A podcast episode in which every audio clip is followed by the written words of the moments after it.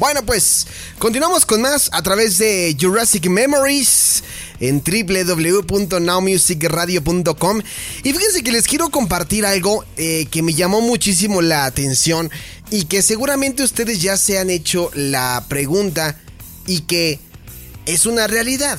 De repente, no sé si te ha pasado, sobre todo tú que escuchas este podcast, que de repente te agarras y te das tus encontronazos con otras generaciones hablando y siendo concretos con los young millennials y los y peor aún con los centennials, ¿no?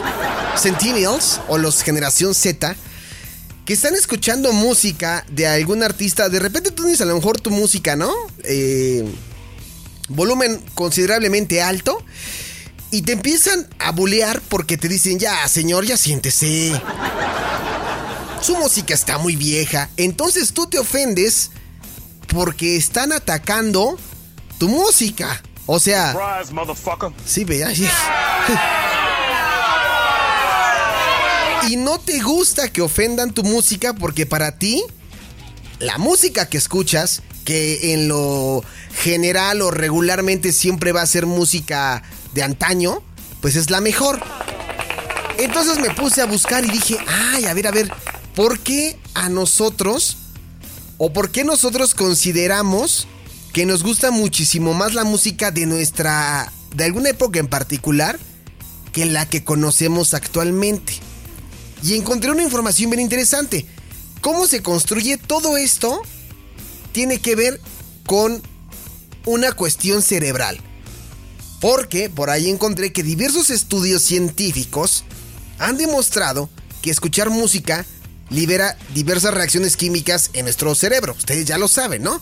Dopamina, eh, serotonina, oxitocina, sustancias que también se liberan cuando probamos algún alimento y que ese alimento nos agrada muchísimo en especial. Cuando vemos alguna película que nos toca alguna fibra sensible, ¿no? Que está muy triste o como hace ya dos años que todo el mundo chillaba con la película aquí en México de Coco, ¿no? Sí, mano, son, tocan fibras muy sensibles. Cuando de repente hablamos de alguna. de algún amigo, de alguna amistad que tiene muchísimo tiempo que ya no sabemos nada de ellos, ¿no? Y este proceso es común en todos nosotros y no hay nada que podamos hacer al respecto, pues para escapar de él. Es, es básicamente inútil resistirse, ¿no? Y entonces encontré esta información que la música está específicamente creada para que le añadamos memorias, recuerdos, sentimientos del pasado y emociones, ¿no? Si le quitáramos todo eso, sería inútil. Y ponte a pensar, de repente escuchas alguna canción y dices, ay, híjole, esa canción, no, mano, no me la toques porque me acuerdo de... Y ahí empieza, ¿no? Yo, por ejemplo, hay ciertas canciones, no muchas, son contadísimas, ¿no? Que no me gusta en lo particular escuchar porque no me traen gratos recuerdos.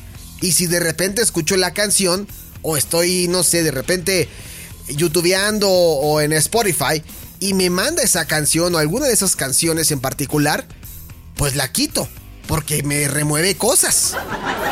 Entonces todo eso tiene que ver con cuestiones eh, del cerebro. Pero la parte divertida es la que nos enlaza con la nostalgia y la música, ¿no? Porque si ustedes se ponen a pensar, o si tú te pones a pensar, para ti, ¿cuál fue la mejor música de tu época? Pues la de la adolescencia, ¿no? Claro. Todo mundo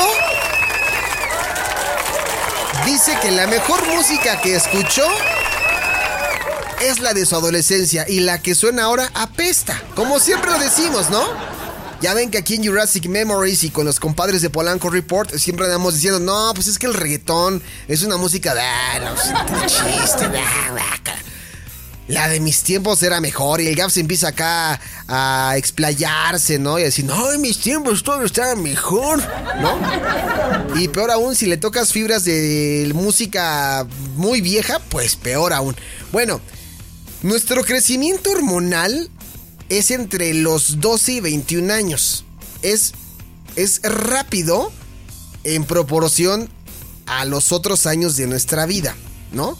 Y además también dentro de esta etapa se forja una identidad o estamos como en búsqueda de una identidad. Porque la adolescencia es uno de los momentos más importantes de nuestras vidas, porque se forja a partir de, de, ese entonces. Y la música siempre está ahí de manera directa o indirecta, ¿no? Y buscando esta información, por ahí me encontré que crecer durante la adolescencia implica pues muchas decisiones, ¿no? Conflictos, alegrías, memorias que nos van forjando esa, precisamente ese carácter, ¿no? Nos acordamos y por ahí empezamos a formarnos alguna ideología política, pensamientos, gustos, modelos a seguir, ¿no? De repente te empieza a gustar muchísimo, por ejemplo, el rock, porque tu hermano se la pasa escuchando o se la pasaba escuchando todo el tiempo rock, ¿no? ¿Y qué es lo que tienes tú a la mano? Porque no puedes tú tener ni tu... No tenías ni tu propio CD, ni tu propio este, Dixman, ni tus propios Walkman, ni tu propio estéreo. Tenías que escuchar lo que de manera indirecta te llegaba. Ah, bueno, esto es de lo que se trata de estos momentos importantes de nuestras vidas. Y la música siempre está ahí y este es el resultado. Según David Levine, autor de This is Your Brain on Music, The Science of Human Obsession, algo así como ese es tu cerebro en la música, la ciencia de la obsesión humana. Dice que nuestras canciones adolescentes son nuestras canciones. O sea, la nostalgia, por tanto, no es una mera imposición cultural o una tendencia de la industria. Se asienta de forma indiscutible en lo más profundo de nuestro cerebro y a partir de ahí es imposible resistirse a ella. Y aquella canción escuchada por primera vez cuando estabas pues a lo mejor conociendo a tu galán, a tu galana, a tu novio, tu novia, o aquella primera persona con la que discutiste y estaba sonando la música de fondo, ¿no? O cuando fue tu baile de, de graduación, tu baile de los 15 años que se acostumbra a hacer aquí en México, ¿no? Mientras hablabas con tus amigos en la calle, platicaban, echaban relajo y escuchabas música, esos sentimientos, esas memorias, son las que, y como son positivas, las adquieres y las guardas en tu cerebro. Entonces, conforme van pasando los años, vas diciendo, ay, esa canción, cuando me juntaba con los chavos de la cuadra, ¿no? Con los amiguitos de la calle. Son momentos muy importantes, ¿no? Y volver a escuchar esas canciones, esos grupos, esos discos, se transforma. Entonces, viene aquí un poderoso ejercicio de como de visión retrospectiva. Para algunos, puede llegar a ser o pueden revivir ese momento. O para otros puede ser lamentable, o sea, pueden acordarse tal cual de cosas que no les agrada y se acuerdan de todo y el momento. A mí me pasa con estas canciones que les digo que de repente hay una que digo, ay, no, esta no. Y para ser concretos, no, no voy a decir, pero si hay una canción que ya, que no, o sea, ya la tolero, pero me trae, o sea, me hace pasar un mal momento. La neta, ¿no? Este fenómeno es universal, ¿no? Tanto hay quienes se han aventurado a crear este, nostalgias, eh, eh, productos nostálgicos, eh, con los mejores éxitos del año, ¿no? Pues ahí vienen muchas memorias que les estaba yo comentando, este, pues ahorita, ¿no? Si yo les mencionara algunas canciones, por ejemplo, que tengo por aquí de bote pronto en la base de datos, no sé, ¿Qué te recuerda, por ejemplo, I Will, eh, I Will Always Love You de Whitney Houston? Can't Help Falling in Love. ¿No? Ordinary World de Duran Duran. ¿No? Que son canciones, pues, melosonas. A mí me, hay muchas que me recuerdan los, eh, los, las cosas noventeras. Desde un punto de vista psicológico también se puede explicar lo que realmente echamos de menos, como algunos estudios han puesto de manifiesto, no sería un hecho concreto un día, un acto como los que hemos enumerado este, con anticipación de los que hemos mencionado, pero una época y un sentimiento sí nos los marca. Está interesante, yo creo que les voy a estar comentando más de esto más adelante para que por ahí me digan qué opinan. ¿Estoy en lo cierto o no?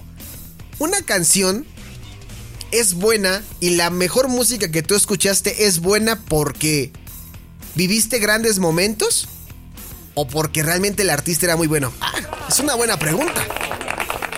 Cosas que yo recuerdo de mi adolescencia. Uno de mis primeros discos, el Hybrid Theory de esta banda llamada Linkin Park, con esta canción llamada Paper Cut. Claro, qué buena canción. Claro, claro. Era cuando el new metal llegaba a nuestras vidas. Yo estaba en preparatoria y tengo buenos recuerdos. Y un muy buen recuerdo haber adquirido este disco de Linkin Park que suena en Music Radio.